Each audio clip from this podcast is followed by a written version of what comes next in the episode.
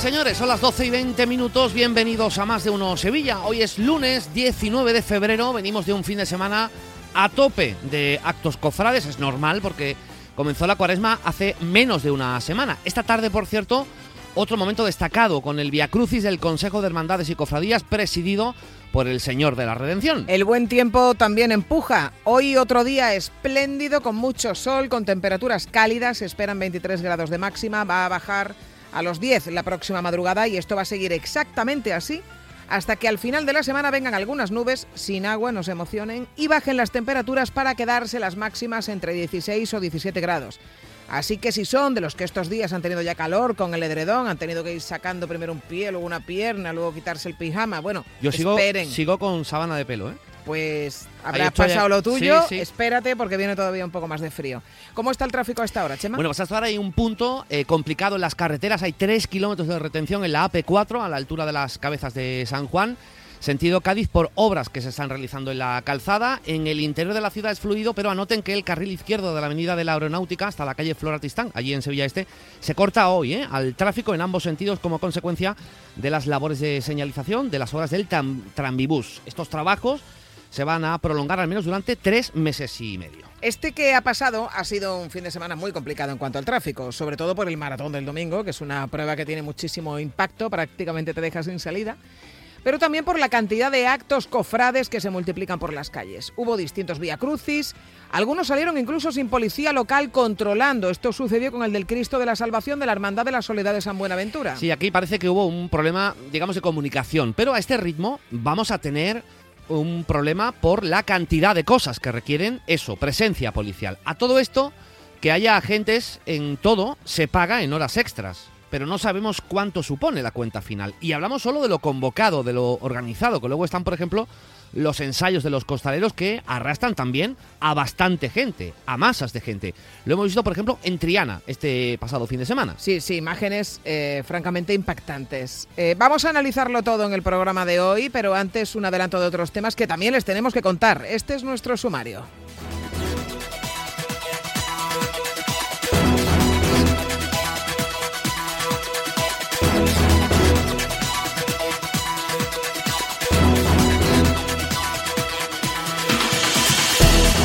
Comisión Municipal de la Feria certifica hoy la pérdida de la caseta del PSOE. En la comisión municipal celebrada esta mañana se ha abordado la adjudicación de los módulos de la caseta del Partido Socialista a personas y entidades que se encontraban en las listas de espera desde hace años para que se le adjudique una caseta. Recordamos que el PSOE de Sevilla se ha quedado sin caseta en la feria por no haber pagado en tiempo y forma las tasas correspondientes al ayuntamiento. Desde la Asociación de Titulares de Casetas consideran que se les ha dado el mismo trato que a los titulares que han perdido la caseta en años anteriores por el mismo motivo. Los jóvenes afectados por la mala gestión del bono de alquiler van a denunciar a la Junta.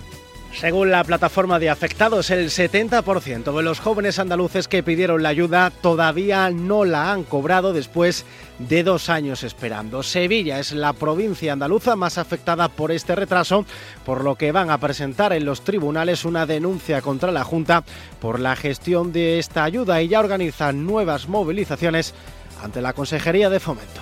Y en deportes ha sido un fin de semana sin goles.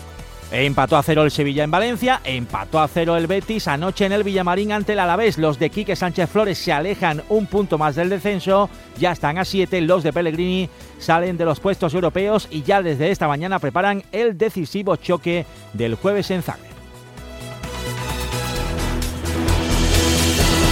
Hoy nos vamos a acercar también hasta el Polígono Sur para conocer la interesante oferta educativa de su instituto. Son cursos públicos y gratuitos que arrancan en menos de un mes y las inscripciones acaban mañana.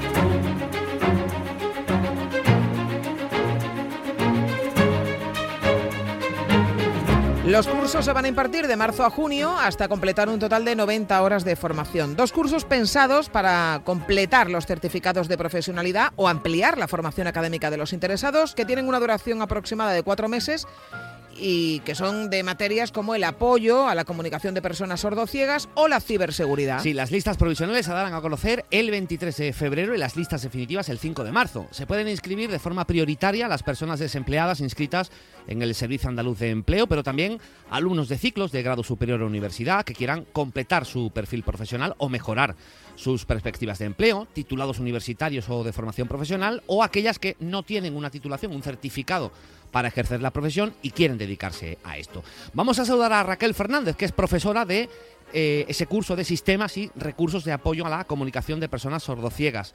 Raquel, muy buenas tardes. Hola, buenas tardes. ¿Cuáles serían los eh, objetivos de ese curso, objetivos generales de, este curso que tú impartes? Bueno, el curso em, tiene como principal unidad de competencia utilizar los sistemas y recursos de apoyo a la comunicación específicos de las personas sordociegas y las técnicas de guía vidente, las técnicas de desplazamiento. ¿Y qué competencias se adquiere y, por tanto, qué titulación se obtiene con este curso? Bueno, pues es un, este curso es un certificado de profesionalidad de, bueno, específicamente un módulo formativo de nivel 3, cualificación de nivel 3 por la dificultad en el desempeño de la actividad laboral.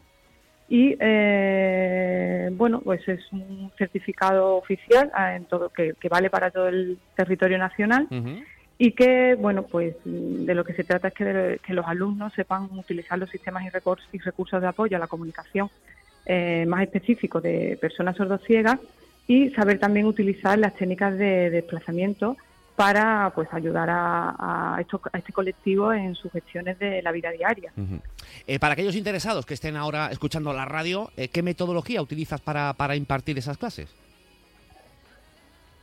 Bueno, pues la clase, las clases en realidad mm, de este curso son eminentemente prácticas, aunque también tiene su parte teórica, la fundamentación teórica, pues no, no, no la podemos olvidar, pero eh, habrá mucha parte práctica en el sentido de, de cuando se, se aprenden los sistemas de comunicación para que los alumnos pues sepan utilizarlos y contaremos también con, aparte de yo como docente, pues eh, contaremos con el apoyo de profesionales mm, dedicados a este colectivo, como son los técnicos en rehabilitación, eh, mediadores comunicativos, y traeremos también algún usuario, una persona sordociega, bueno, pues que, no, que, que, está en clase con nosotros como auxiliar de conversación para utilizar al final estos sistemas de comunicación. Bueno, otro de los cursos eh, con unas posibilidades enormes, eh, teniendo en cuenta el mundo en el que vivimos, es el de seguridad en equipos informáticos que imparte el profesor Eduardo Serrano. Eduardo, ¿qué tal? Muy buenas tardes. Buenas tardes, muy bien, muchas gracias. Bueno, para aquellos que no se hayan enterado todavía, que yo creo que son pocos, pero ¿por qué es importante la ciberseguridad? Bueno, pues solamente tenemos que echar un vistazo a las noticias que salen todos los días, ¿no? Acerca de ciberataques. Pasó con el Ayuntamiento de Sevilla, con la empresa pública Tusan, ¿no? Son ejemplos muy cercanos. Y cada vez la legislación, tanto europea como española, es más exigente con las empresas y eso está generando pues una cantidad de puestos de trabajo increíble eh, que, que no hay ni siquiera profesionales para cubrir. Bueno, nosotros estamos muy pegados en todo lo que tiene que ver con la informática, no hablemos ya de la ciberseguridad. Eh, supongo que algunos oyentes también, eh, y por lo tanto la, pregunta es pertinente. No sé si son necesarios eh, conocimientos altos para seguir el, curso, si hay que ir ya con algo aprendido. Sí que es importante que, que, la persona pues que decida apuntarse tenga unos conocimientos de informática generales pero sí que es verdad que tampoco son necesarios unos conocimientos altísimos de, informática, ¿no? Porque al final nuestro curso es de carácter introductorio y vamos a explicar las cosas desde los fundamentos, por los que no hay que preocuparse excesivamente. ¿Y qué perfiles de personas crees que son los más apropiados para apuntarse a este curso? Eh, pues mira, nuestros cursos están dirigidos principalmente a personas desempleadas, ¿vale? Entonces, bueno, también lo pueden, pueden optar a personas que estén trabajando actualmente, pero bueno, ¿qué perfiles veo yo aquí? Pues gente que, haya trabajado o que trabaje como técnico de, soporte o de montaje, universitarios relacionados con el tema de la informática o las tecnologías que quieran complementar la formación en su perfil, o también eh, alumnos de grado medio, grado superior, que estén en el periodo de formación en centros de, de trabajo, por ejemplo. Y simplemente comentar que aunque los plazos son los que se comentan, pues es mm. probable que, demos una semanilla más o que ampliemos un poquito el plazo de inscripción para que nadie tenga miedo de decir ya se acaba mañana, que lo intente, que en estos días seguramente demos entrada a más gente. Bueno, pues en cualquier caso hay una página web donde pueden consultar eh, también los plazos, que es la siguiente, que es IES, IES, polígonosur.org. Ahí tienen toda la, la información sobre estos cursos, también sobre los plazos para las inscripciones, para las listas definitivas y para aquellos alumnos interesados interesados en eso que decíamos, en los certificados de profesionalidad o incluso en completar la, la propia formación académica. Raquel, Eduardo, muchísimas gracias, un abrazo. A vosotros. Gracias a vosotros. Un saludo. Miguel Cala está un día más en el control técnico de sonido de este programa. Enseguida hablamos ya de esto que empieza a multiplicarse, bueno, cada vez más. eh, Todo es masivo ya en Sevilla cuando estamos a pocos días de que brote el azar.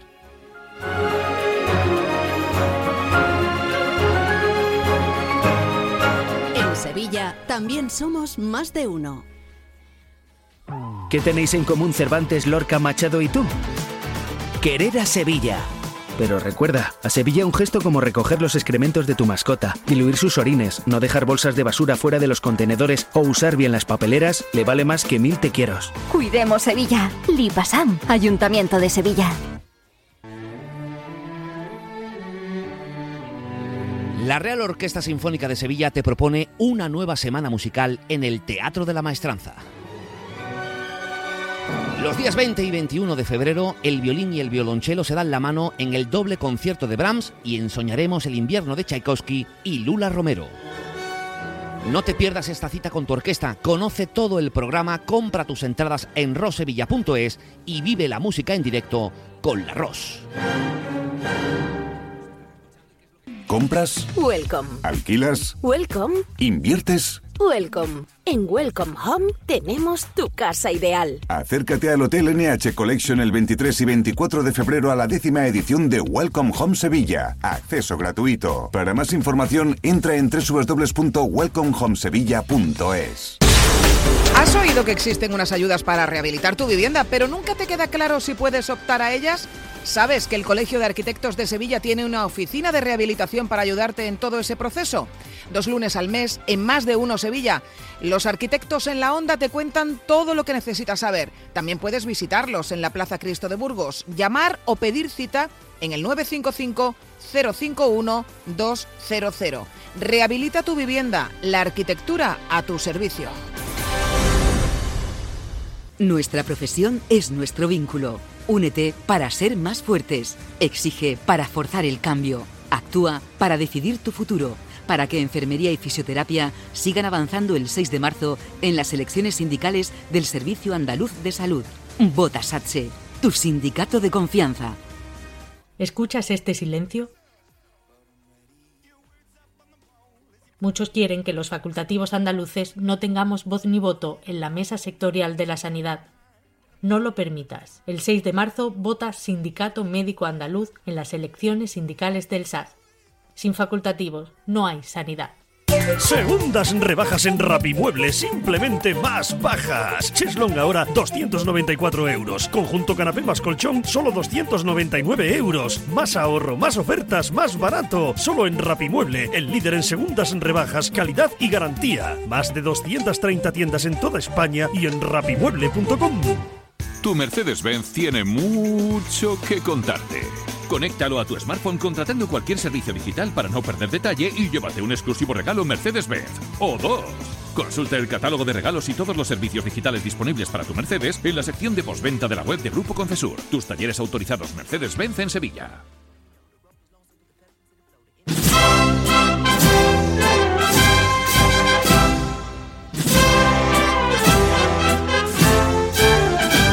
Más de uno Sevilla.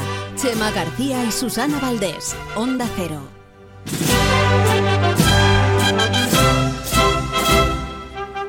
¡A la calle, sevillano! A la calle, nunca mejor dicho. Bueno, no, no les animes, que ya hay, ¿eh? Se Ya animan hay. solos. 12 y 35 minutos. Bueno, todavía no ha llegado a la primavera, aunque no lo parezca, ¿eh? Eh, cuando uno mira por, eh, por la ventana dice, ya está esa luz, esa luz está ahí. Bueno, falta un mes. Pero la ciudad ya está en ese modo que anticipa las grandes fiestas, o al menos la primera de ellas, que es la Semana Santa. La cuaresma viene cada vez con más actos que se celebran en la calle. Este pasado fin de semana ha habido muchos, muchos viacrucis, no solo en la capital, también en la provincia. Esta tarde hay uno importante, el más destacado quizás, también en la catedral. Todo esto requiere una organización, tiene afección al tráfico y hay que procurar seguridad. La misma que, multiplicada por mucho, se necesita también para los maratones, para los partidos de fútbol locales, para los conciertos, para todas las cosas que se organizan. Y ya saben que la, eh, la plantilla de la policía local está cortita. Se planteó en su día hace unos años, no sé si lo recuerdan, la necesidad de recortar ya tanta salida extraordinaria, tanto acto callejero de las hermandades, pero ahí quedó la cosa. Se va tirando de horas extras de la policía local para atenderlo todo, pero este fin de semana ha habido eventos que no han tenido agentes. 954 50 23 93. Sucedía con el Via Crucis, el Cristo de la Salvación de la Hermandad de la Soledad, que salía a las 9 de la noche del sábado de la iglesia de San Buenaventura. Recorrió varias calles del centro sin presencia policial porque, según el ayuntamiento, la hermandad no lo comunicó al CECOP. El caso es que la propia hermandad fue la que se encargó de cortar el tráfico en algunas calles del recorrido para evitar problemas. Niega la hermandad que no lo hubiera comunicado, no se lo dijo al CECOP directamente, pero sí al Consejo de Hermandades y Cofradías y además en el mes de septiembre, porque este culto exterior, ordinario y que está recogido en sus reglas, se viene celebrando desde hace décadas. Déjanos una nota de voz con tu opinión en el WhatsApp de Más de Uno Sevilla, 648 85 67 80. Y si no fuera poco con lo organizado, también tenemos lo espontáneo a la gente eh, le da por ir masivamente a ver los ensayos de los costaleros. El más viralizado ha sido el del Cristo de las Tres Caídas, impresionante, si no lo han visto, mira, vean Lobo, está ahí, está en las redes, está en Twitter, la cantidad de gente que iba acompañando alrededor, por delante, por detrás, por los lados y casi casi por debajo. Eh, prácticamente es que parecía la, procesión. O sea, em, ¿es normal esto? Yo he planteado esta cuestión el, fin de semana en Twitter y por cierto ya sé la opinión de algunos de algunos de nuestros oyentes pero quiero eh, planteárselo al resto. ¿Esto es normal? Eh, ¿Va a ser ya todo así? O sea, exponencialmente más masivo. ¿Se necesitará ahora también de tirar de servicios públicos para controlar estos actos, que son privados, que son íntimos, son ensayos, o sea, no suponen nada? ¿Cuánto termina costando la fiesta? Déjanos tu mensaje en nuestro Twitter arroba más de uno Sevilla. Más de uno Sevilla, Onda Cero.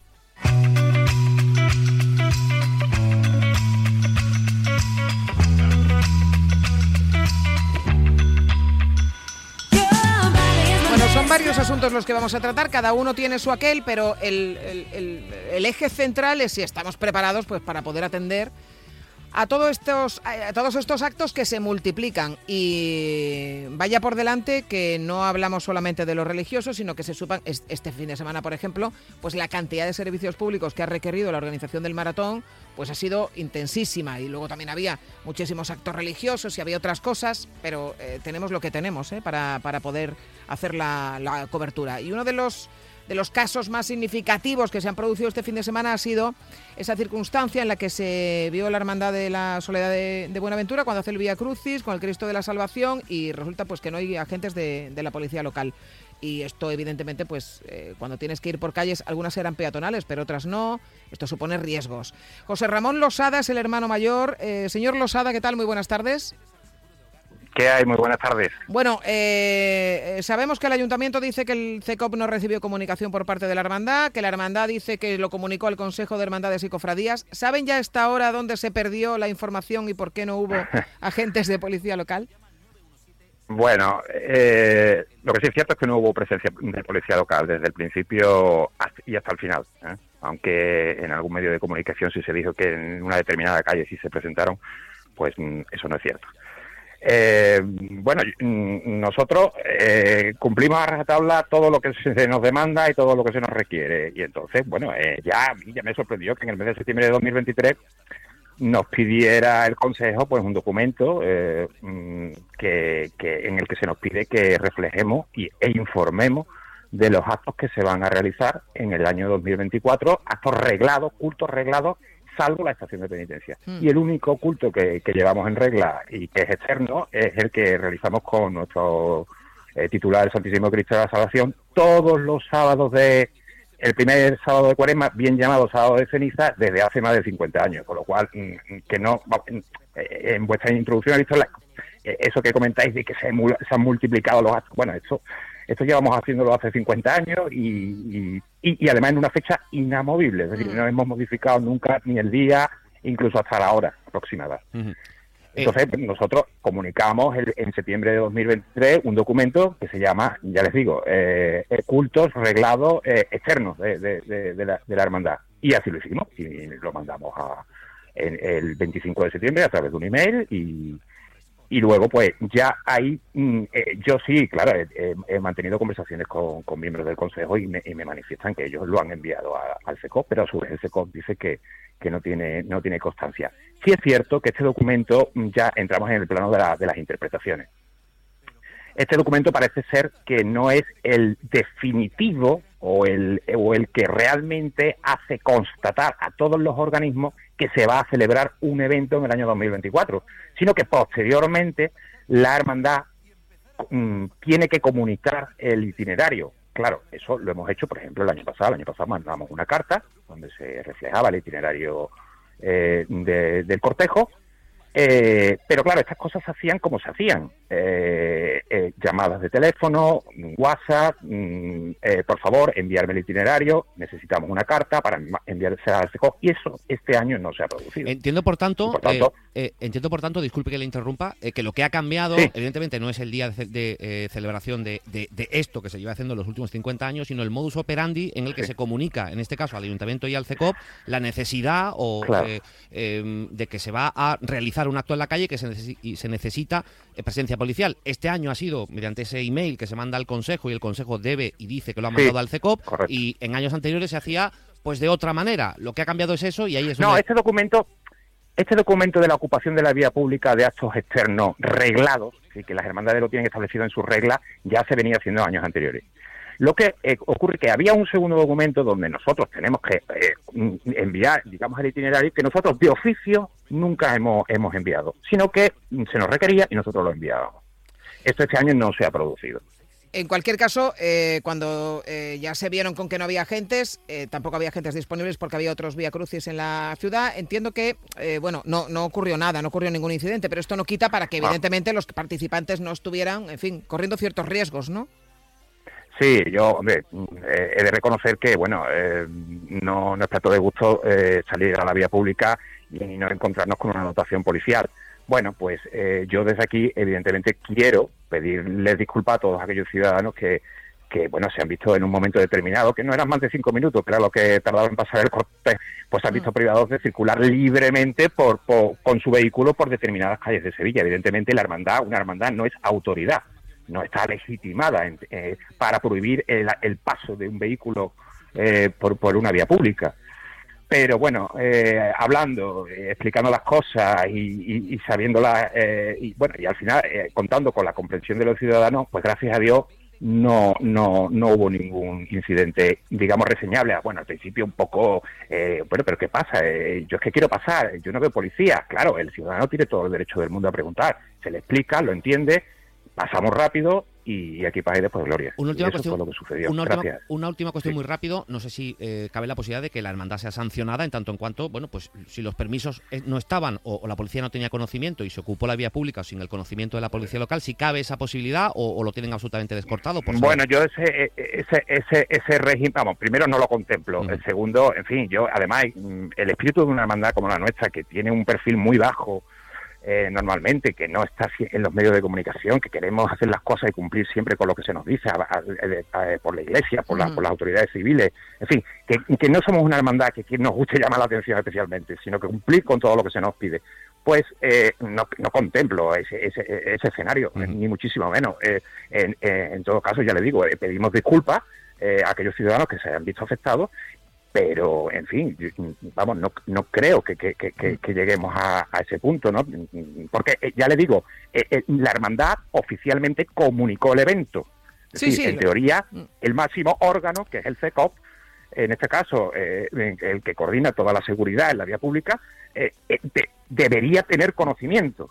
Entonces, mm, en fin, y además ha habido buena fe no creo pues, yo que lleguemos a estos extremos, eh, la verdad. Esta es la, la, situación, esto es lo que ha ocurrido. José Ramón Losada, hermano mayor de la Soledad de Buenaventura, muchísimas gracias por habernos atendido. de San Buenaventura, perdón. Muchísimas gracias. a vosotros, un, un saludo. Bueno, entre los Vía Cruz y los maratones, los de estos, bueno, en fin, todo. Eh, y no sabemos si algún día se va a tener, eh, visto lo visto, que organizar también cortes de tráfico con policía local eh, por los ensayos de los costaleros. porque si sigue yendo la gente, como ha ido también este fin de semana, a ver esos ensayos por cientos, pues no sabemos qué va a pasar. Vamos a saludar a Luis Val, presidente del Sindicato Profesional de Policías Municipales de España en Sevilla. Luis, ¿qué tal? Buenas tardes. Buenas tardes. Ah, Bueno, ¿cómo se llega a todo esto, teniendo en cuenta que siempre estamos hablando de lo mermada que está la plantilla de la policía local y vemos que cada vez hay más actos en la calle que requieren de presencia de agentes para cuestiones que en este caso pues tienen que ver pues esto pues con, con eventos?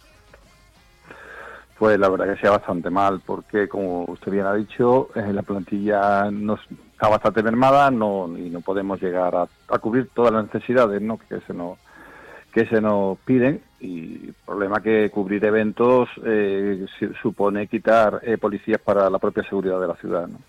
Eh, entiendo, por tanto, eh, ahora por cierto que estamos asistiendo también hay una campaña de comunicación para que veamos a la policía de barrio y que se vay- vayamos conociendo de su mano eh, la actuación en los distintos distritos. Entiendo que cuando esto sucede, lo- los agentes no están en los barrios, estarán en los Via Crucis o en el maratón o en las distintas cosas, ¿no? Claro, es que la plantilla, como hemos dicho, no se puede estirar más y bueno, se está intentando la fórmula de, de los, de los servicios extraordinarios, eh, de servicio extraordinario, o sea, abonar eh, como hora extraordinaria a los policías que vienen en su jornada de descanso, pero lógicamente eh, no podemos cubrir eh, con una plantilla de mil efectivos escasos, no podemos cubrir eh, eventos para 1500, aunque tires de horas extraordinarias, pero la gente también tiene que descansar. Eh, no sé si hay un cómputo o un cálculo de- estimado de, de- de cuántas horas extra eh, le supone al Ayuntamiento de Sevilla tener que hacer frente a bueno pues a la cobertura de todos estos actos que hay en la calle precisamente cuando llega esta época del año, si tienen esa cifra. Eh, la cifra exacta no, no se la puedo decir, pero vamos, estaríamos rondando, posiblemente que está, ahora mismo estaremos rondando las 40.000 horas eh, anuales. Extras. Esto sí. O sea, 40.000 Sin horas. contar los planes, sin contar los planes de Semana Santa, Feria y Navidad. O sea, esto es para el andar por casa, para entendernos, ¿no? 40.000 horas 40.000 extras horas al extras. año. Eh, Esto, no, bueno, no sé. Al es- año, sí. Es imposible saber, ¿no? A cuánto sale todo esto, pero entiendo que. el- Bueno, habrá el una gasto, cifra, ¿no? De, de hora extra a la que le paguen a la policía local, supongo. Depende de la categoría y de la antigüedad, eso es más complejo. Eso cada, cada policía local tenemos un, un valor hora. En cualquier caso, eh, no sé si eh, eh, cabe hacer eh, una reflexión en torno a si esto uno se lo puede permitir o no se lo puede permitir, teniendo, insistimos, el, el número de integrantes de la plantilla de la policía local que tenemos, en un escenario en el que cada vez hay más requerimientos de atención de la policía local para estos eventos. O sea, habría que limitarlos. Bueno, es evidente que hay que limitarlo o, o darles una, una solución que o, bien eh, vayan a sitios cerrados o bien no, no ocupen vía pública que pueda afectar a la circulación, porque es que eh, le puedo decir, pues, ahora mismo estoy viendo un- una estadística que, que entre semana tenemos esta semana tenemos más de más de 200 servicios extraordinarios entre carnavales. Eh, alumbrado, apoyo al IPASAN, dispositivos, eh, procesiones, que también tenemos procesiones, traslados de hermandades, eh, manifestaciones, que también nos tenemos que hacer cargo nosotros. Hay, hay más de 200 e- e- eventos pre- previstos extraordinarios que hayan entrado a fecha de hoy, O sea, eso es lo que, Que tienen previsto, pero, pero ¿para cuánto tiempo? para esta semana. ¿Cómo para, para esta semana? Sí, sí, para esta semana. Lo que lo que va a empezar entre la semana, eh, esta semana más el fin de semana. Desde hoy, vamos. Pues eh, sí, sí, ya viene, ya viene la cosa eh, apretadita. Eh, ¿Qué les parece además el hecho de que haya cosas no organizadas que cada vez están eh, atrayendo a más gente? eh, te- terminará derivando también en la necesidad de atención de la policía local. Hemos visto algunos vídeos de ensayos de costaleros con gente como si fuera la Semana Santa. Sí, pero es que eso es imprevisible. O sea, nosotros, nosotros en- por lo- que ustedes han dicho de los ensayos que la gente va, nosotros no nos podemos hacer cargo ni de la seguridad vial de, de ese recorrido ni de la propia seguridad ciudadana, ¿no? Vamos, sería, tendríamos solamente la plantilla exclusivamente para, para hacer eventos de ese tipo. Bueno, pues eh, esta es la situación en la que nos encontramos. Esto es lo que hay. Luis Val, presidente del Sindicato Profesional de Policías Municipales de España en Sevilla. Gracias por atendernos. Buenas tardes. Muchísimas gracias a ustedes.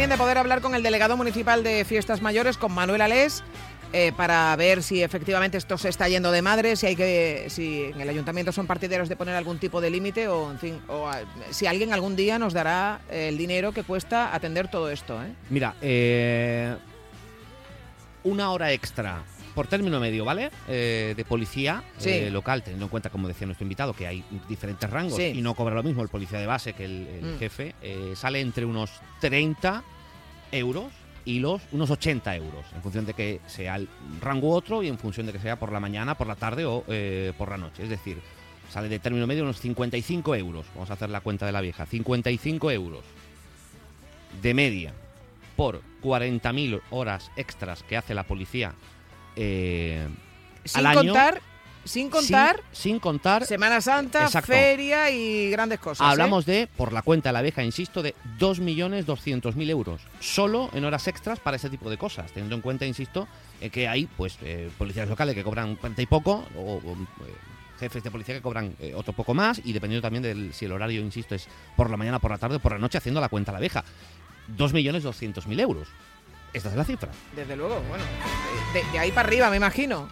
Eh, por lo que hablábamos antes, ¿no? De, de que no todo el mundo cobra lo mismo y demás, pero bueno, que es evidentemente una barbaridad. Vamos a ver también eh, qué es lo que opinan nuestros oyentes de todo esto, mientras esperamos a ver si podemos comunicar con el delegado de Fiestas Mayores, aunque a lo mejor estamos comunicando en este mismo instante con el, con el delegado, así que nos los están pasando. Así que vamos a eh, leer algunos mensajes. Por ejemplo, el de Parabellum dice, madre mía, con lo grande que es el charco de la pava, dice eh, Parabellum. Lolo dice, se está yendo de las manos en general todo, evento oficial o no, en las calles de Sevilla. Dicho esto, a mí no me molestan los de mi pueblo, pero como dice mi amiga Noé, devota número uno, normal, lo que se dice normal, pues no es. Esto concretamente, prohibirlo o eliminarlo es eh, imposible. Hombre, igual regularlo, quizás, ¿no? Más que prohibirlo o eliminarlo. Y Cisco, ¿me da tiempo también? Sí, sí. Dice, hemos convertido lo extraordinario en ordinario, con doble acepción. Inventamos excusas como traslados y convierte en mini procesión, banda incluida. Respecto a los ensayos, antes no se publicitaban, ahora sí. Y en concreto, en el Tres Caídas había mucho chufla, según Cisco. Un poquito de cabeza. Bueno, ahora sí saludamos a Manuel Alés, delegado municipal de Fiestas Mayores del Ayuntamiento de Sevilla. Señor Alés, ¿qué tal? Muy buenas tardes. Buenas tardes, ¿qué hay? ¿Qué tal? Bueno, eh, hemos visto, nos han contado cómo eh, para la próxima semana o semana y media hay ya casi 200 eventos eh, solicitados de atención de policía local. Hemos visto cómo se multiplican los eventos en, en- en Cuaresma. Este ha sido un fin de semana muy intenso, no solamente por los temas religiosos, sino por el resto de, de eventos que se organizan en la ciudad y que hay que atender. Ahora resulta que los ensayos de los costaleros también atraen a cientos y cientos de personas y no sabemos si también necesitarán de cierta organización. ¿Se nos está yendo esto de las manos? O sea, ¿entienden ustedes que hay un exceso de actos en estas fiestas para la eh, posibilidad que tenemos de controlarlo? Bueno, vamos a ver, mm, exceso, exceso entiendo que no, lo que tenemos en una ciudad muy activa, muy participativa y que constantemente está creando e inventando. De hecho, somos la envidia cada vez que viene algún visitante a Sevilla de ver la actividad que nosotros tenemos. Está claro que eso dificulta eh, la cobertura por parte de los servicios municipales, pero hasta la fecha todos los servicios que se han comunicado al ayuntamiento está siendo cubierto con absolutas eh, garantías. Eh, no sé si hay un criterio, es decir, si la eh, policía, o en este caso el ayuntamiento, maneja un criterio a la hora de, bueno, pues ver todas las peticiones que le llegan y decir, pues esto se puede afrontar o no se puede afrontar porque coincida en el tiempo con otras cosas, por ejemplo, con el, con el maratón este fin de semana. Ah, ¿Existe ese criterio y, y en ese caso cuál es? Bueno, eso en el caso que a mí me compete, en el caso de las hermandades, sí, Sí. conocen el criterio, saben, hay, hay determinados traslados, ensayos, que con una mera información al ayuntamiento para que el ayuntamiento le preste cierta cobertura, sin necesidad de presencia policial, sí que existe. Esto, esto se hace con tiempo. Lo que sí es clave aquí es la planificación. Si nosotros, desde el ayuntamiento, el CECOP, eh, cuando sabe con tiempo eh, los eventos, pues los planifica y, por supuesto, hay servicios municipales suficientes como para darle eh, cobertura. Mm, un criterio para decir sí o no en el caso de que coincidan no existe, salvo, insisto, que no hayan sido comunicados previamente. Eh, al margen de este asunto, sabemos que sale ahora mismo de, la comisión de la feria, queda por cerrada ya, digamos, la, la organización y el reparto con esa polémica que tenemos este año de que el Partido Socialista ha perdido su caseta porque no ha pagado a tiempo las tasas. ¿Qué ha sucedido finalmente eh, en esa comisión? ¿Se le va a perdonar al Partido Socialista el error o ya se- hay nuevos adjudicatorios de estos módulos? Bueno, como bien dices, lo que se ha celebrado es la comisión de adjudicación. Es decir, aquí no se está valorando las casetas vacantes. Aquellos que ha- no han podido abonar las tasas en, en su plazo, pues eh, a los partidos políticos se les trata igual que al resto de los ciudadanos. Obviamente no, no puede haber privilegios porque es algo que no, no viene contemplado en la, en la ordenanza. Eh, lo que se ha hecho es elevar un dictamen eh, a la Junta de Gobierno que en los próximos días pues aprobará ese acuerdo. Eh, por lo tanto, bueno, se ha procedido como, como indica la ordenanza municipal. ¿Y el acuerdo en qué consiste? Bueno, ya le digo, como dice la ordenanza municipal, eh, la ordenanza municipal habla de que hay que hacer un, una- un reparto ponderado entre casetas familiares, entidades y casetas perdidas. Y eso es lo que se ha hecho. O sea, que ya se ha hecho, digamos, ese reparto de estos cinco módulos, por tanto, no hay posibilidad de marcha atrás en este asunto. Lo digo porque como el PSOE Bueno, amenazaba con hecho- acciones legales, Bueno, las acciones, más que acciones legales, digamos que son los recursos administrativos lógicos y, y razonables que todo el mundo hace. De hecho, eh, no conozco ninguna caseta perdida que no haya hecho ese recurso. Pues claro, estarán en su derecho de, hacer, de seguir el procedimiento administrativo. Yo, yo también lo haría en su casa. Esto luego eh, en la en esa que, por cierto el nombre es como muy evocador, ¿no? Esa lista de casetas perdidas, eh, ¿cuánto tiempo pasan de media ahí en la, en, las, en la lista de perdidas? Bueno, pues ahora mismo las casetas perdidas, efectivamente es muy evocador, pero la verdad que el que lo ha perdido, pues no creo que le resulte muy evocador, es, es de 23 años. De casetas solicitadas particulares de 29 y de entidades 30. O sea que esos serían, digamos, más o menos los plazos para que el Partido Socialista pudiera recuperar la caseta en la feria. Ahora mismo está en 23, en 23 años, que la caseta que se ha adjudicado que está propuesta para la Junta de Gobierno eh, llevaba 23 años esperando. Eso no significa que si hay una futura ampliación de la feria o hay casetas más casetas vacantes. El año pasado, por ejemplo, fueron ocho casetas las que se perdieron. Este año han sido cinco módulos de una sola caseta que ha sido más sonada por el carácter de, de la, de la titular, en este caso un partido político, pero el año pasado, por ejemplo, fueron ocho casetas las que se perdieron. Bueno, pues así están las cosas. Eh, Manuel Alés, delegado municipal de Fiestas Mayores, gracias por atendernos estos minutos. Gracias, un abrazo. Gracias a vosotros, gracias a vosotros. Chao pescado. Chao pescado. La lista de casetas Sí. perdidas. Se podría hacer una feria paralela, eh, lejos, eh, lejos. Con Lista las de casetas, casetas sí, perdidas. listas de casetas Ahí todos los perdidas. pobrecitos. Gente andando por allí sin arreglar ni nada. Sin vestir de flamenco. Bueno, a ver, que yo entiendo, yo que efectivamente para el que pierde la caseta pues es un marrón, pero Bueno, ojo, veremos a ver en qué queda, ¿eh? que todavía no es definitivo, veremos a ver en qué queda si esos recursos administrativos que anunciaba a ver, el es que ya se ha adjudicado a otras personas, ¿eh? Bueno, eh, sí, eh, ellos pedían medidas cautelares que creo que no han solicitado, y, pero bueno, veremos a ver en qué queda esos, eh, esos recursos y qué ocurre el, el año que viene. Bueno, pues tenía. Bueno, que no, este eh, año, me ha comido un poquito el tiempo. Tenía algún mensaje de WhatsApp que no nos da tiempo a escuchar. No sé si queda algo por leer en Twitter sobre el tema que hoy estábamos tratando. Eh, bien, pues voy a eh, consultarlo en este instante. eh, no, eh, no queda ninguno, ¿no? Hemos leído todo lo que teníamos. Que, bueno, pues eh. Emilio, por favor, no te mosques. Es que tenía que hablar también de la caseta del PSOE, como tú comprenderás, eh, la caseta de feria, conocer cabres. la última noticia y no cabe. No te cabres. Si mandáis los mensajes de un minuto, pues no suelen caber. ¿eh? Si los mandáis de medio minuto, caben casi siempre. Bueno, vamos a hacer una pausa en el camino. Pero no te cabres, Emilio. No te cabres, Emilio. Lo que tienes que hacer es tirar de concisión.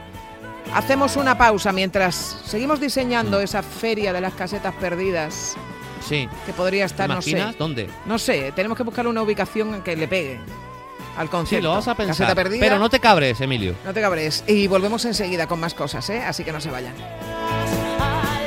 Más de uno Sevilla. Chema García y Susana Valdés. Onda Cero.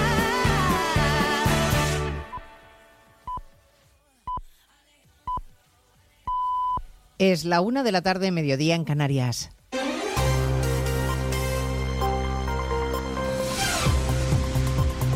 Noticias en Onda Cero.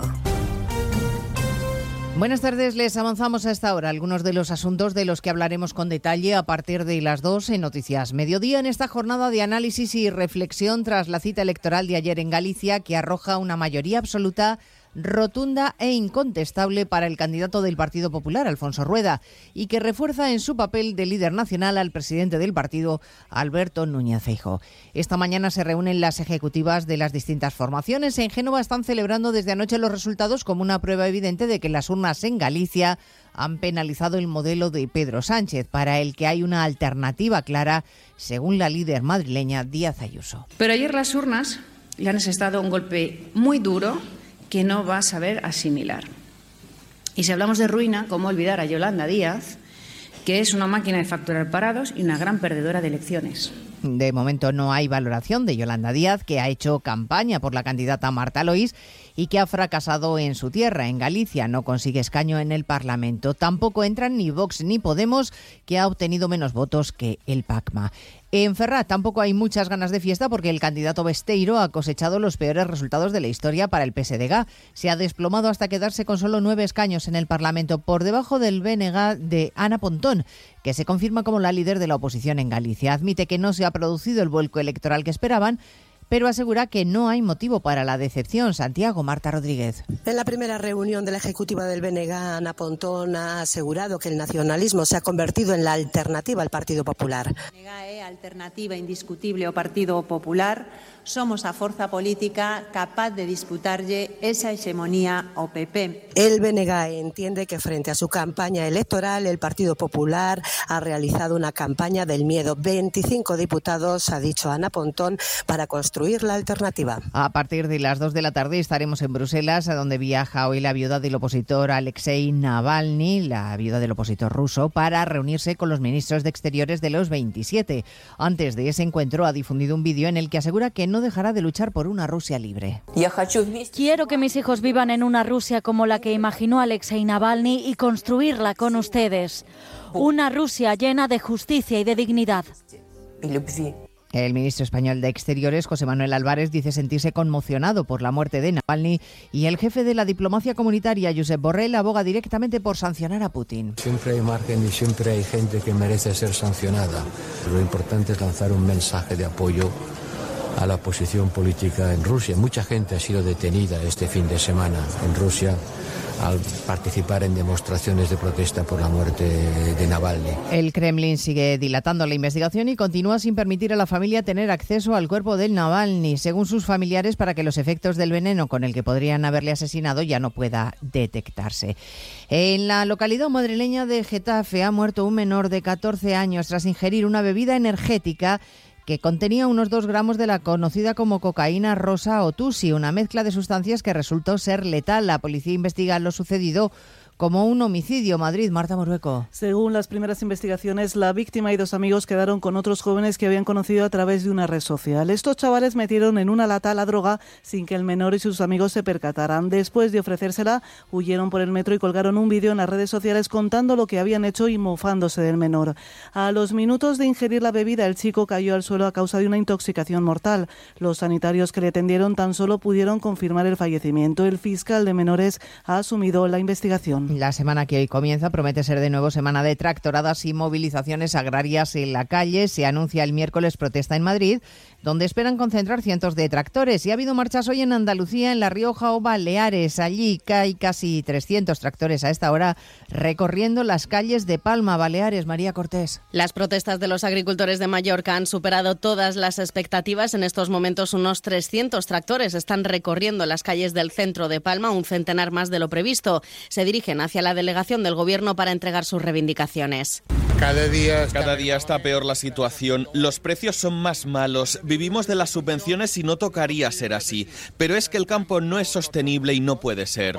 Defender el campo balear y reivindicar mejoras urgentes que ayuden a salir de la grave crisis en la que se encuentra el sector es el clamor de los payeses de las islas. Pues de todo ello hablamos en 55 minutos cuando contemos toda la actualidad de esta mañana de lunes 19 de febrero. Elena Gijón, a las 2, Noticias Mediodía.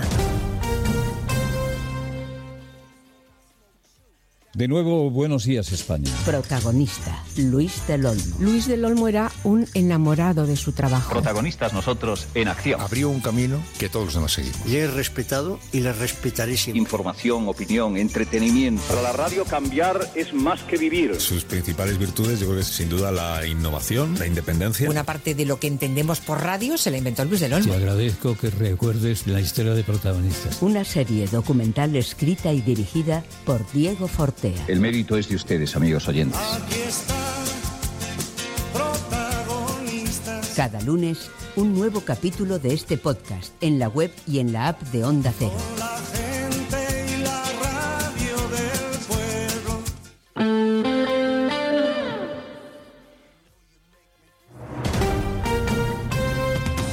Andalucía, Onda Cero.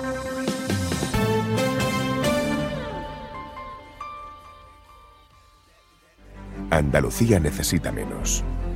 Menos retrasos, menos cargas administrativas, menos trámites, menos duplicidades. Andalucía necesita menos para crecer más. Por eso, la Junta de Andalucía pone en marcha el Plan Andalucía Simplifica, que trabaja en transformar la administración pública para que sea más ágil y digital, al servicio de todos. Descubre las medidas en andaluciasimplifica.com. Junta de Andalucía. Onda Cero Andalucía se desplaza al Palacio de Congresos de Córdoba con un amplio despliegue informativo y un programa especial Andalucía Capital. El miércoles 21, desde Córdoba, le contamos todo lo que acontecerá en el Congreso Sembramos Futuro, digitalización, formación y empleo agrario. Sembramos Futuro forma parte de la iniciativa Universidad PyME organizada por Fundae en colaboración con SEPE y la Junta de Andalucía y financiada por los fondos Next Generation. Sobre todo, Onda Cero Andalucía. En Onda Cero, Noticias de Andalucía. Jaime Castilla. Buenas tardes, hacemos hasta ahora un repaso de la actualidad de Andalucía de este lunes 19 de febrero y comenzamos con la defensa de la Junta de su último decreto de simplificación administrativa. En el gobierno andaluz rechazan que sea ningún peligro para Doñana tras denunciar el PSOE que cambia la ley forestal para permitir un uso agrícola del suelo. Onda Cero Huelva, Rafael López. El propio consejero de Medio Ambiente, Ramón Fernández Pacheco, asegura que no existe ninguna medida que suponga dar un paso atrás y volver a esa proposición de ley que buscaba regularizar suelos en el entorno de Doñana. Culpa al PSOE andaluz por querer dinamitar el consenso alcanzado en torno a Doñana, aunque considera que ese pacto es fuerte y que lo cumplirán a rajatabla, tal y como han acordado con el propio Ministerio para la Transición Ecológica. Precisamente, Moreno se verá en una reunión con la ministra de Transición Ecológica, Teresa Rivera, este jueves aquí en Sevilla. Mientras tanto, continúan las protestas del campo convocadas por las principales organizaciones agrarias. Hoy los tractores se han cortado la A92 en el municipio almeriense de Los Vélez, Onda Cero Almería, Inés Manjón. Sí, agricultores y ganaderos de Almería, Granada y Murcia han denunciado la competencia desleal con terceros países o los elevados costes de producción lo han hecho con una marcha lenta desde la A92 Norte en dirección Murcia por el arcén, lo que ha provocado algunas retenciones. No será, sin embargo, la única acción reivindicativa. Esta misma semana tienen previsto protestar en la provincia de Málaga. También esta tarde el ministro de Agricultura mantiene una reunión telemática con las comunidades para tratar la situación de este sector. En Cádiz, la Policía Nacional ha desmantelado un puesto de venta de droga en el casco histórico de la ciudad. Hay un detenido que ya ha sido enviado a prisión provisional porque cuenta con numerosos antecedentes. Onda Cero Cádiz, Jaime Álvarez. El principal investigado se inició en el tráfico de drogas con 20 años e ingresó en prisión con 24. Sobre él pesa también la venta aprobada a menores de edad de estupefacientes. En el domicilio se encontraron más de 15.000 euros porque además de cachís había comenzado a vender cocaína. Este miércoles está convocado un pleno en el Senado donde el ministro del Interior, Fernando Grande Marlasca, va a ser reprobado por su responsabilidad en los asesinatos de los dos guardias civiles en Barbate. En tribunales, hoy es el último día de plazo que la Fiscalía ha dado a la Junta de Andalucía para pronunciarse sobre la solicitud de indulto hecha por el expresidente socialista José Antonio Griñán, quien fue condenado a seis años de cárcel por prevaricación y malversación en la pieza política del caso ERE. Eso sí, permanece en la calle al estar suspendida su pena debido a su estado de salud. Pero seguimos ahora con el repaso de la actualidad del resto de territorios y lo hacemos por Ceuta. En Ceuta, la ciudad ha informado sobre un nuevo incidente en el que un autobús ha vuelto a ser apedreado en la barriada del Príncipe este fin de semana. Un grupo de menores ha sido los autores de este suceso que emprendieron a la huida cuando se trasladaron hasta el lugar agentes de la Policía Nacional y local que están reforzando la vigilancia en la zona. En Córdoba, la plataforma Unidos por el Agua, que aglutina a los vecinos del norte de la provincia, prepara una concentración ante la sede de la presidencia de la Junta de cara a la reunión que mantendrán este jueves el presidente andaluz y la ministra de Transición Ecológica para abordar soluciones de lucha contra la sequía. En Granada, el hombre de unos 40 años que fue apuñalado este pasado domingo al mediodía a pleno sol en la calle Calderería de la capital, conocida como calle de las Teterías, una de las zonas más turísticas de la ciudad, permanece ingresado en la UCI del Hospital de Traumatología y su estado es estable dentro de la gravedad. Según la policía, agresor y víctima se conocían y se trata de una rencilla. En Jaén, la Confederación Hidrográfica del Guadalquivir ha finalizado el proyecto de renovación y eficiencia energética en las presas de Giribaile, Víbora, Rumblar y Zocueca, con un coste de 700.000 euros que ha sido financiado con fondos FEDER. En Málaga, el consejero de la presidencia de la Junta de Andalucía, Antonio Sanz, ha presentado el clúster Ciberseguridad de Andalucía en su sede del Palmeral de las Sorpresas, en el puerto de Málaga. Formarán parte de él tanto entidades públicas como privadas y con el mismo se busca que la comunidad autónoma sea un referente en ciberseguridad. Y en Sevilla la policía investiga la muerte de un hombre cuyo cadáver ha sido hallado este domingo cerca del mercadillo del Parque Alcosa con una herida por arma de fuego. Más noticias de Andalucía a las 2 menos 10 aquí en Onda Cero. Onda Cero. Noticias de Andalucía. Nos encanta viajar, nos encanta Andalucía. ¿Te vienes a conocerla? Iniciamos nuestro viaje cada miércoles a las dos y media de la tarde y recorremos Andalucía contigo. Gente Viajera Andalucía, un programa de turismo, actualidad, gastronomía, tradiciones y buen humor en Onda Cero con la colaboración de la Consejería de Turismo, Cultura y Deporte de la Junta de Andalucía. Te mereces esta radio. Onda Cero, tu radio. La Federación de Autónomos del Comercio de Andalucía, FACOAN, impulsa Sin ir más lejos, un proyecto para incentivar el consumo en comercios de cercanía andaluces. Sin ir más lejos, tiene el objetivo de animar y concienciar a la población sobre la importancia de la compra local en pequeños comercios. Comprar en comercios de tu barrio y tu pueblo genera y mantiene el empleo y la riqueza entre nuestro vecindario y fija la población al territorio. Sin ir más lejos, compra en tu pueblo. Más información en www.facoan.es. Proyecto financiado por la Dirección General de Comercio de la Consejería de Empleo, Empresa y Trabajo Autónomo, Junta de Andalucía.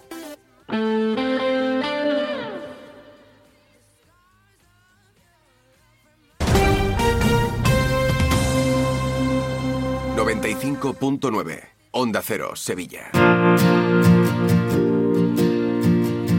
Si tienes problemas en tu comunidad de vecinos o situaciones que no sabes resolver, preguntar es el primer paso hacia la solución. Es muy sencillo. Manda una nota de voz con tu pregunta al 648-856780 o escríbenos a más de uno Sevilla gmail.com. Los profesionales del Colegio de Administradores de Fincas de Sevilla te responden en directo. Confía siempre en un administrador de fincas colegiado. Vuelve a tomar ese España debate, con los más interesantes análisis de la actualidad. El jueves 22 de febrero, Miguel Ángel Revilla examinará la actualidad española y te invita a conocer nuestro país a través de sus protagonistas. España Debate, a las 20 horas en el Auditorio Rafael de León. Entrada libre hasta completar aforo.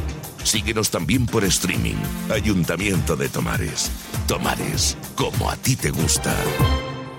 Mano de santo limpia la ropa, mano de santo limpiar salón, mano de santo y en la cocina, en el coche, en el watercloak, mano de santo para el hotel, mano de santo para el taller, mano de santo te cuida, mano de santo te alegra la vida, mano de santo, mano de santo, ponte a bailar y no limpies tanto, mano de santo, mano de santo, ponte a bailar y no limpies tanto. Seguramente el mejor desengrasante del mundo. Pruébalo. La Real Orquesta Sinfónica de Sevilla te propone una nueva semana musical en el Teatro de la Maestranza. Los días 20 y 21 de febrero, el violín y el violonchelo se dan la mano en el doble concierto de Brahms y ensoñaremos el invierno de Tchaikovsky y Lula Romero. No te pierdas esta cita con tu orquesta, conoce todo el programa, compra tus entradas en rosevilla.es y vive la música en directo con la Ros. IES Polígono Sur oferta dos cursos públicos y gratuitos que te permiten completar certificados de profesionalidad válidos a nivel nacional. Inicia tu camino en ciberseguridad con el curso de seguridad en equipos informáticos y rompe las barreras de comunicación con el curso de sistemas y recursos de apoyo a la comunicación de personas sordociegas. Cursos de tarde, 100% presencial, desde el 11 de marzo al 25 de junio. Matrícula abierta. Más información e inscripciones en o ciberseguridad.iespoligonosur.org.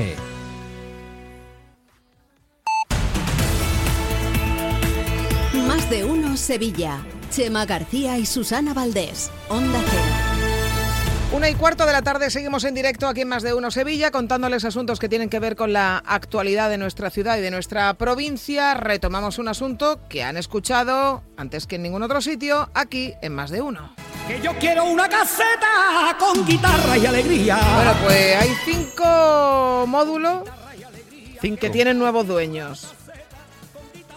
Que no sabemos si serán cinco, o sea, son cinco módulos. Son no cinco si módulos. Conjuntamente o distribuidos. Cinco ¿no? módu- Se han distribuido cinco módulos, tal y como venimos contando en el programa, porque lo han escuchado aquí al delegado de Fiestas Mayores, a Manuel Alés. Se ha re- reunido esta mañana la Comisión Municipal de la Feria para eh, adjudicar esos cinco módulos que eran de- del Partido Socialista, de la caseta del Partido Socialista, en el número 79 de la calle Antonio Bienvenida, un sitio estupendo y una caseta muy grande y que ya han perdido.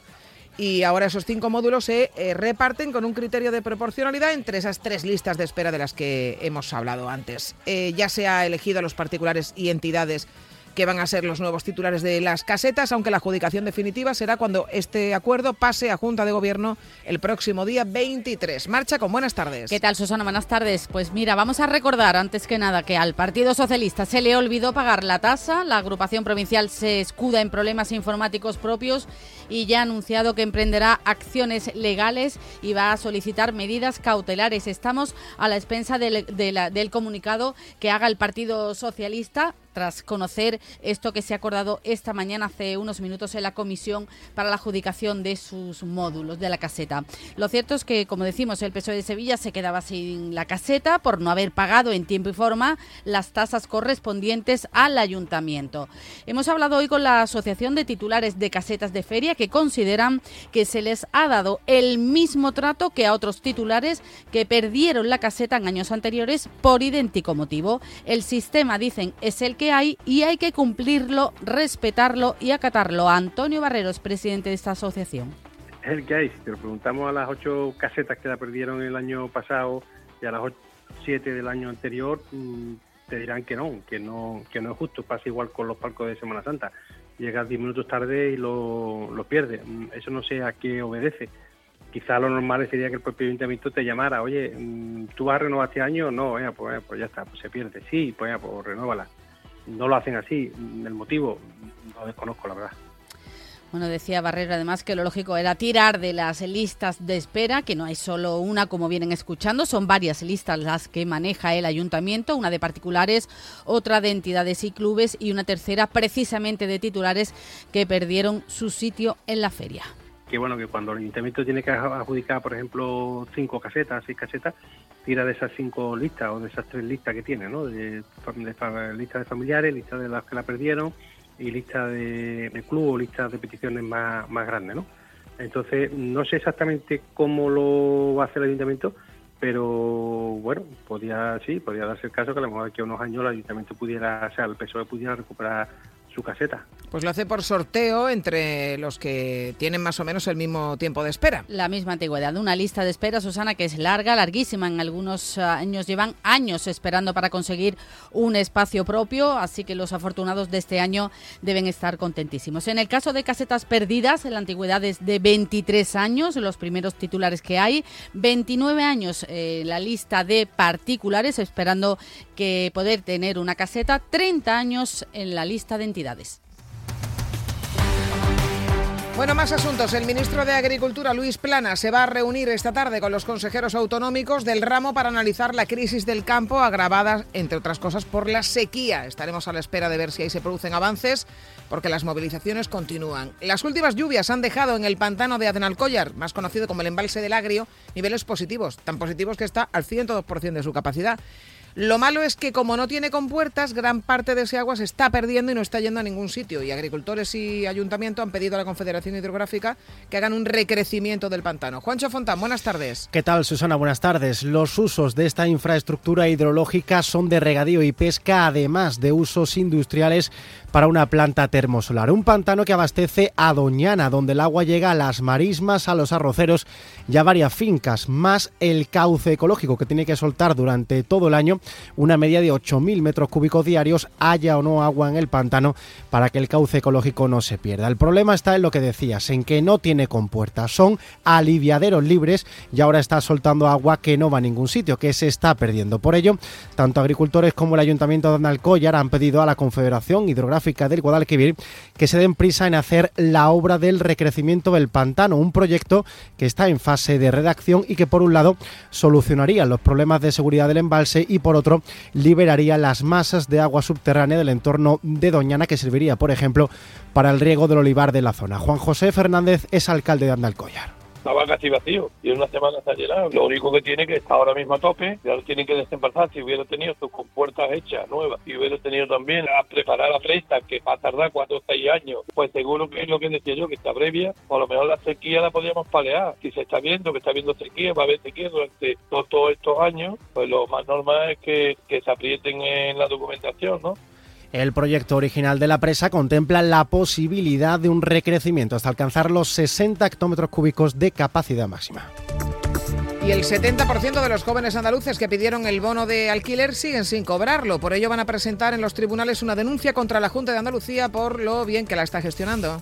Según denuncia el portavoz de la plataforma de afectados por el bono alquiler, Manuel Sanz, de los 17.000 jóvenes que pidieron la ayuda, solo un 32% ha recibido el dinero después de dos años esperando, siendo Sevilla la provincia más afectada. Se sienten desamparados, por lo que la vía judicial es la única que les queda. Desde la Consejería de Fomento les dicen que se están resolviendo los expedientes, que están en tramitación, pero según Sanz eso no significa que se estén haciendo los pagos. Cuando dicen tramitado, no se refieren a pagados. En tramitación estarán todos desde el momento en el que le di clic y mandé mi expediente. Después de haber pasado tanto tiempo, después de haber pasado muchos meses después de que el plazo legal en la propia normativa suya del BOJA lo expone y nos encontremos que después de tanto tiempo el dato sea que el 32,4% de los 17.000 expedientes son los únicos que estén pagados, es algo que clama al cielo.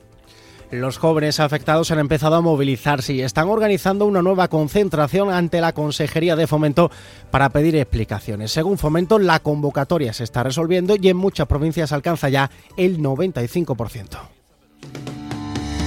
Y la plataforma andaluza de Escuelas Infantiles Unidas está a la espera de que la Consejería de Educación le responda sobre la gratuidad de la educación infantil de 0 a 3 años para convocar un calendario de movilizaciones. Denuncian que actualmente hay miles de familias que no pueden escolarizar a los más pequeños por cuestiones económicas y quieren que este servicio sea totalmente gratuito. Y es que en su día el gobierno andaluz ya les prometió avanzar en la gratuidad, pero aún no se ha dotado ninguna medida concreta. La plataforma quiere un avance claro en el decreto de educación infantil de cara al próximo curso 2024-2025. La convocatoria se inicia en marzo y ya sería necesario ese plan de gratuidad que asegure la escolarización de los que la cuestión económica no, eh, no les, eh, les impide que se puedan escolarizar, matricular estos pequeños de 0 a 3 años en las escuelas. Según la presidenta de la plataforma, Maribel Uncala, de este plan se podrían beneficiar a partes iguales las familias, también las escuelas se quedan vacantes como a principio de curso como unas 40.000 cuando hay niños que necesitan venir a la escuela infantil y sin embargo se quedan vacantes por no poder acudir de forma gratuita.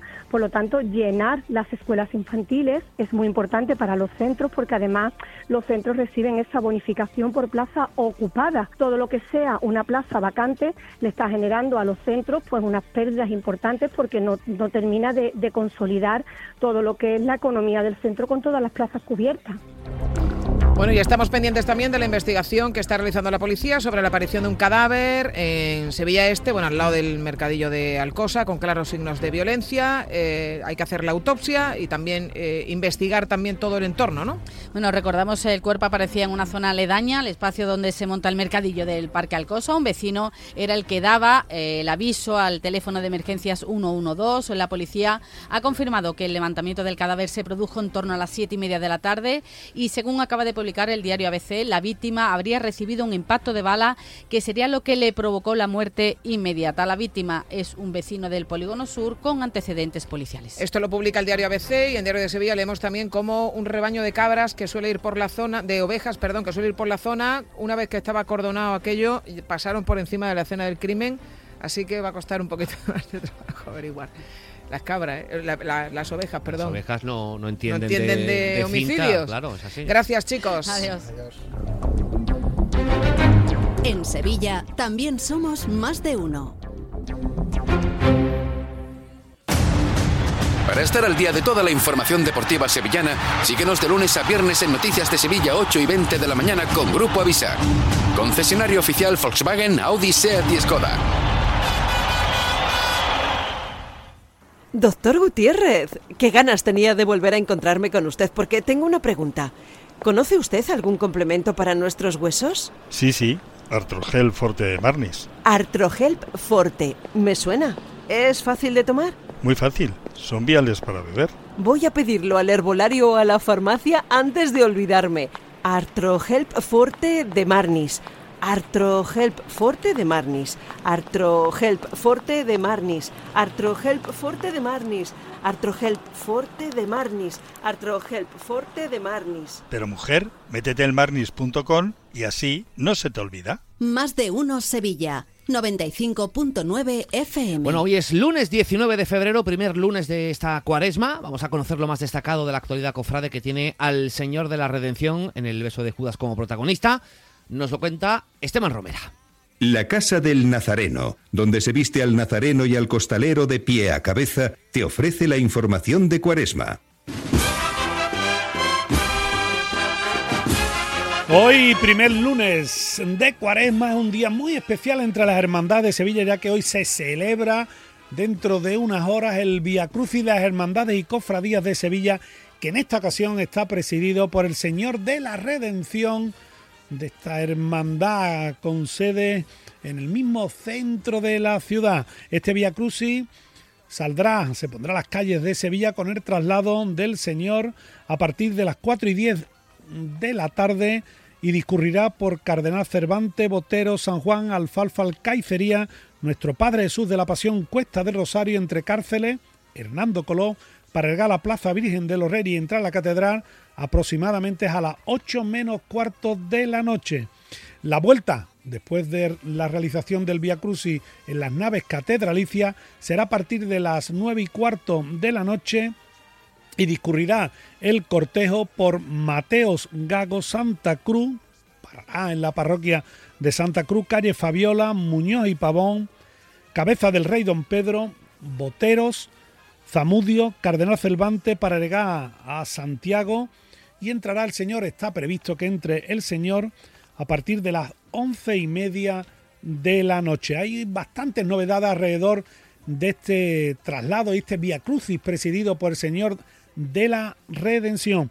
En el cortejo aproximadamente irán unos 400 hermanos de esta hermandad, 325 irán con cirio acompañando al Señor de la Redención, una obra realizada por Antonio Castillo Lastrucci.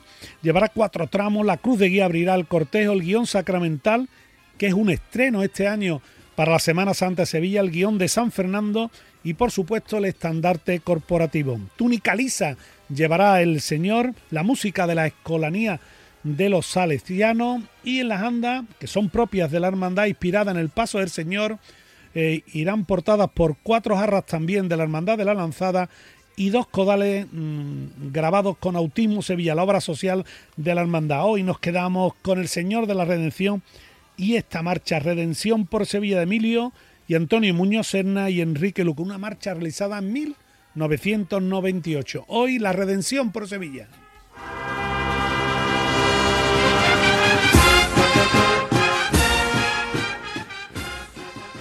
Este año no lo dejes para última hora. Ven ya a la Casa del Nazareno. Túnicas y capirotes a medida, escudos bordados, complementos, todo para el costalero. Vendemos las telas de todas las hermandades. Ruán, sargas, lanas, rasos, terciopelos. La Casa del Nazareno, en calle Matacas 41, Puerta Osario y en lacasadelnazareno.com. Recuerda, en el 41 de Matacas no tenemos sucursales. No esperes a septiembre. Comienza a estudiar en febrero y titula antes. Matricúlate a distancia en el Instituto Superior de FP Universae. Abierta convocatoria de matrícula para más de 50 titulaciones de Entra en universae.com y contáctanos por teléfono o WhatsApp. Universae, Change Your Way. En Sevilla también somos más de uno.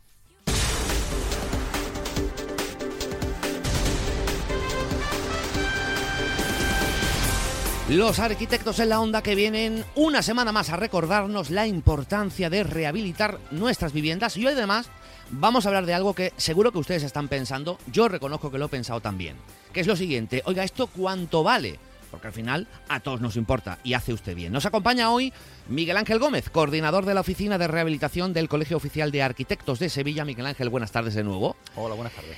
Si decidimos, Miguel Ángel, rehabilitar, eh, es necesario planificar, pero una de las cuestiones más difíciles es saber, como es normal, qué costes implicará ¿no? esa, esa rehabilitación. Eh, sí, claro. Em, lo que pasa que aquí, con dada la amplia casuística de situaciones que nos podemos encontrar, es difícil dar una respuesta concreta. Claro. Depende de la actuación, del tipo de proyecto, del tipo de, de- de obra, si requiere licencia, si no requiere. Eh, hay que pensar que los servicios profesionales de un arquitecto, eh, igual que los de cualquier otro profesional, o incluso la contrata que ejecuta las obras, eh, pues mm, sigue unas reglas de mercado, básicamente oferta y demanda, con lo cual tampoco podemos llegar a establecer un coste Claro. concreto. ¿Qué es lo que sí es determinante? Pues yo creo que siempre es importante comparar. Es decir, como cualquier cosa en la vida, cuando uno va a adquirir cualquier bien, siempre intenta comparar entre varios presupuestos. ¿Cuánto? Yo personalmente siempre recomiendo al menos tres. Eso nos va a dar una, una idea de mercado bastante fiable. ¿Qué es más importante? Tener referencia, ya no solamente de, de- de la contrata, sino de cualquier persona que vaya a intervenir en algo tan importante como es la rehabilitación de mi vivienda. Con lo cual, si uno tiene referencia de sus amigos, de sus conocidos, de un vecino, tanto mejor. Lo que sí creo firmemente es que contar con un arquitecto en, en este proceso, en cualquier tipo de obra, yo creo que a la larga es eh, más económico Claro. porque siempre va a controlar cualquier desviación presupuestaria. Los típicos pollaques, eso siempre los va a controlar un Los arquitecto. pollaques, qué buenos los eso- pollaques, sí. Esos son fundamentales. Sí, sí. Esos son fundamentales. Bueno, eh, eh, esto seguramente lo sabrá y será consciente aquellos que ya hayan sufrido el decir en un momento determinado, pues mira, no lo voy a hacer, no voy a contar con un arquitecto y luego vienen los pollaques y uno dice, es que me lo tenía que haber pensado mejor, para eso están estos profesionales. Luego, eh, lo que no puede haber son quejas. Si hay quejas, desde luego ya tenía usted la información previamente. Bueno, entonces, eh, si podemos recibir una subvención para minimizar el, impacto económico en nuestros bolsillos, nos surge otra cuestión. ¿Pido la ayuda o no pido la ayuda? ¿Cómo eh, hacemos para que la gente sepa si debe o no debe pedir esa, esa ayuda pública? Bueno, esta es otra cuestión también delicada. Es decir, es cierto que pedir una subvención eh, siempre es un riesgo entre comillas. Eh, es decir, si la ayuda, por ejemplo, es como las de accesibilidad que acaban de salir, que es por puntos, bueno, pues siempre podemos encontrarnos con que otro tiene más que yo. O si son las del plan Ecovivienda, por ejemplo, que también sigue activa, pues esa siempre es por orden de llegada. Puede ocurrir que cuando me toque a mí, pues, oye, pues no haya presupuesto. Lo que está claro es que el que no compra el cupón no le toca. Esa Igual frase que es muy buena. que- sí, Es así. Totalmente. Es que eso es así. Eso es así. Sí, eso sí. es así. ¿Qué es lo que creo f- eh, firmemente? Pues que hay que asesorarse bien. Eh, eh, hay, que, hay que saber qué tipo de obra quiero hacer, eh, asesorarme para saber si tengo posibilidad de tener esa subvención y sobre todo eh, buscarme a los profesionales como son mis compañeros, arquitectos, arquitectas y contar con los servicios de la oficina de rehabilitación que para eso está, para ofrecer ese apoyo a la ciudadanía y saber, oye, quiero hacer esta obra, tengo derecho, no tengo derecho, qué plazos hay, qué documentación presento, eso mm, fundamental. Y ahí estamos.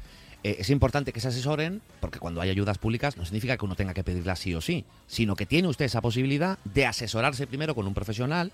Eh, para eso se ha creado esa oficina especial de rehabilitación en el Colegio Oficial de Arquitectos de Sevilla, para que usted le indique y luego usted tome la decisión. No que tome la decisión y luego se arrepienta o no. El proceso, evidentemente, siempre tiene que ser eh, al revés. Em, ¿Y qué ventajas tendría ponernos ya en el plano de solicitar las ayudas. Porque siempre hay quien, eh, quien piensa, eh, Miguel Ángel, que hay que eh, leer antes un poco la letra pequeña. entiendo que también están eh, en la oficina especializados en eso, en explicar lo que igual una persona que no tenga esa formación eh, no tiene por qué entender, pero para eso también están los profesionales de la arquitectura, ¿no? También. A ver, eh, la primera ventaja, evidentemente, pues va a ser el dinero que vamos a recibir. Es decir, si estoy pidiendo una subvención, eh, la administración nos va eh, a subvencionar un porcentaje bastante importante, por cierto, con las ayudas que hay ahora mismo encima de la mesa. Pero, por ejemplo, eh, comentar que el plan Ecovivienda, famoso plan Ecovivienda para ra- la rehabilitación energética de nuestras viviendas, eh, deciros que eh, todo el dinero que se recibe de ese plan no computa efectos del IRPF. Es Ajá. decir, no existe una ganancia patrimonial de cara a la futura eh, renta del año próximo. Pero es que además, incluso de la parte que el, que el propietario de la vivienda acaba pagando, existen unas desgrabaciones fiscales siempre y cuando se cumplan una serie de requisitos específicos, pero que son relativamente fáciles de conseguir. Con lo cual eso hace todavía más atractiva la subvención. Y por último, y no podemos olvidar, pues que evidentemente eh, hay muchos ayuntamientos que están apostando también por esta situación y están haciendo bonificaciones en el IBI de la vivienda por la ejecución de estas obras de rehabilitación. Por poner un ejemplo rápido, Sevilla. Sevilla Capital, por la instalación de paneles fotovoltaicos, está bonificando durante tres años el 50% del IBI de tu vivienda. Con lo cual, es importante. Y por último, no debemos olvidar que si rehabilitas tu vivienda, lo que estás consiguiendo es un edificio eh, eh, más habitable, con menos consumo energético, más accesible. Es decir, todos son ventajas, creo yo. Decía eh, Miguel Ángel, eh, hay desgrabaciones fiscales siempre y cuando se cumplan una serie de requisitos que son muy sencillos de conseguir. Sí, son muy sencillos de conseguir, pero tiene que saber cómo hacerlo. ¿Quién le va a asesorar? Pues un arquitecto. Si no, luego vienen las sorpresas. Igual uno dice, oye, pues yo quería, sí, pero es que no cumple usted esta, eh, eh, esto que aparece eh, dentro de la propia eh, normativa para eh, hacer y beneficiarse de esas de- desgrabaciones fiscales. Para eso también está la oficina de, de rehabilitación. ¿Cómo nos ponemos en contacto con la oficina para aquellos que se estén planteando ahora decir, oye, voy a tener esa información, me voy a informar y luego tomo la decisión?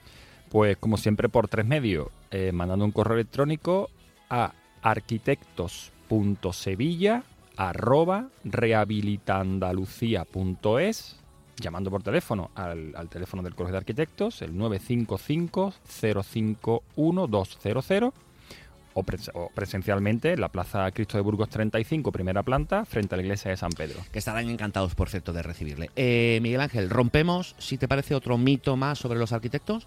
¿Lo hacemos? Lo vamos a intentar. ¿Qué nos traes hoy en esa chistera para descubrir? Porque hay mucha gente que está descubriendo cosas nuevas gracias a esta sección. Pues, a ver, siempre he escuchado, o siempre hemos escuchado por la calle que los arquitectos, eh, digamos que lo único que hacemos son obra nueva. Sí. Nueva planta. Eh, yo creo que eso está además mm, totalmente alejado de la realidad. Tenemos un, un amplio, un amplio abanico de, de- de- de atribuciones profesionales. Por ejemplo, eh, con esto del plan Ecovivienda, que está ahora mismo vigente y demás, eh, la rehabilitación energética de vivienda se ha convertido en un, nicho, en un nicho laboral muy importante actualmente para los arquitectos. Eh, más cosas. Muchas veces se pregunta el ciudadano, oye, voy a vender mi vivienda, eh, ¿qué precio le pongo?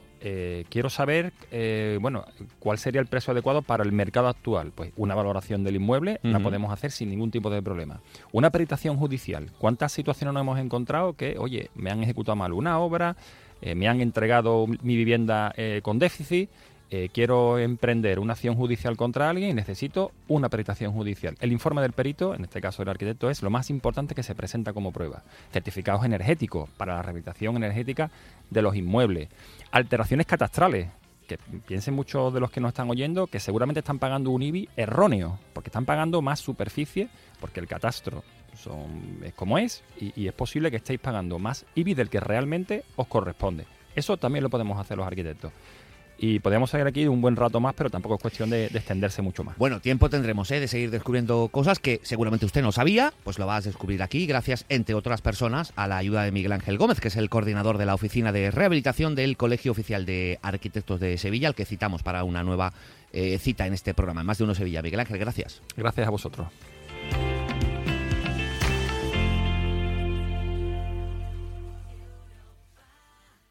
¿Está buscando mayor confort y aislamiento para su hogar? ¿Necesita una remodelación? En Aluminios 3 tenemos todo lo necesario. Ventanas de aluminio con y sin rotura puente térmico, PVC, mamparas de ducha, persianas, mosquiteras y accesorios. Somos fabricantes y montadores. 40 años avalan nuestra profesionalidad y calidad. Pida presupuesto sin compromiso y déjelo en nuestras manos. Búsquenos en www.aluminios3.com o visítenos en nuestra exposición en la calle Afán de Rivera 251. Aluminios 3. Profesionales del aluminio a su servicio. Y ahora aprovechate de las subvenciones de hasta 3.000 euros por cambiar las ventanas, gracias a los fondos Next Generation. Que bien te sientas, chiquilla, que bien te sientas. Qué bien te sienta tu traje de flamenca Aires de Feria. Sus nuevos diseños te van a enamorar. Lunares, colores y texturas, reflejos de nuestra tierra. Aires de Feria. Trajes de flamenca llenos de elegancia, sensualidad y creatividad. Aires de Feria. Enamorados de Andalucía. De aire de feria gitana, que bien te sienta. Pregúntale al esta es la cumbre más. Cuenta la voz de un sabio que para saber de Sevilla le preguntó al giraldillo por los lugares más bellos del barrio de Santa Cruz. Y este le respondió.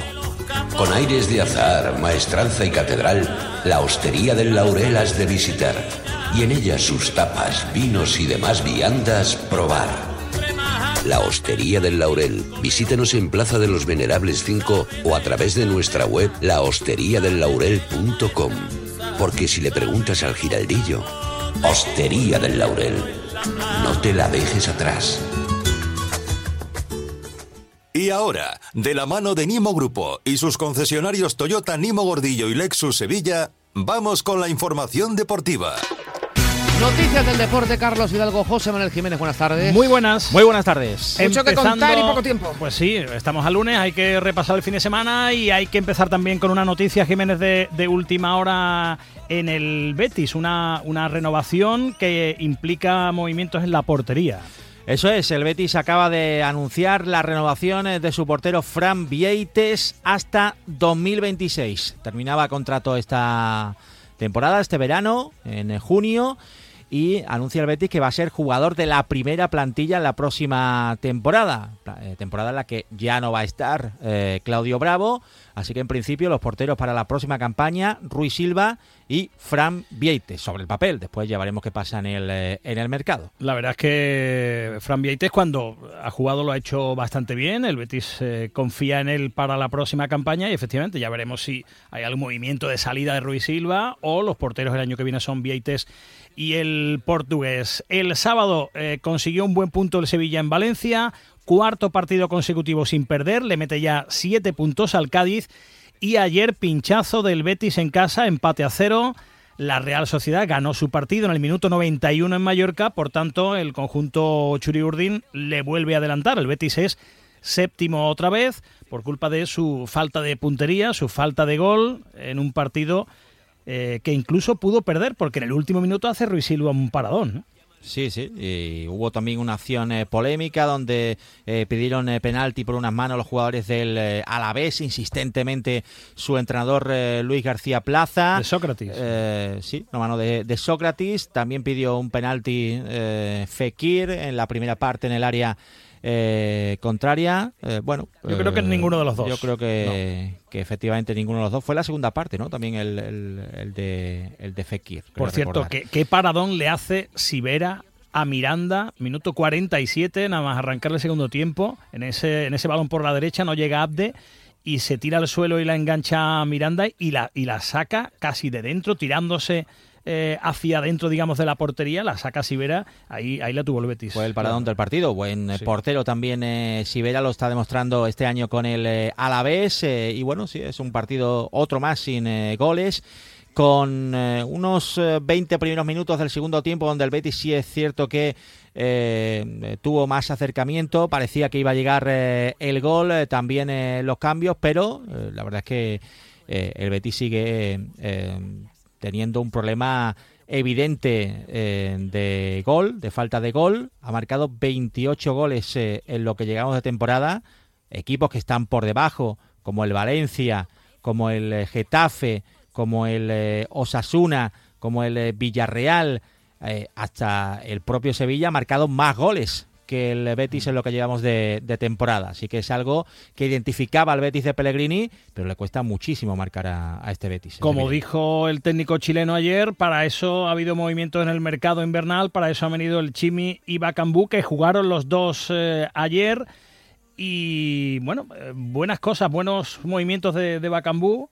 Mm, el Chimi mm, quizá más eh, efectista que otra cosa, sus carreras, sus presiones, sus peleas con los defensas y esas cosas, pero... se ve mucho, ¿no? También Sí, la pelea ve. y demás, Eso pero eh, es cierto que no aportó mucho, sobre todo cuando jugó en eh, punta. Quizás algo mejor en banda, aunque no fue un eh, brillante partido. Y Bacambú es cierto que se le vieron algunos detalles.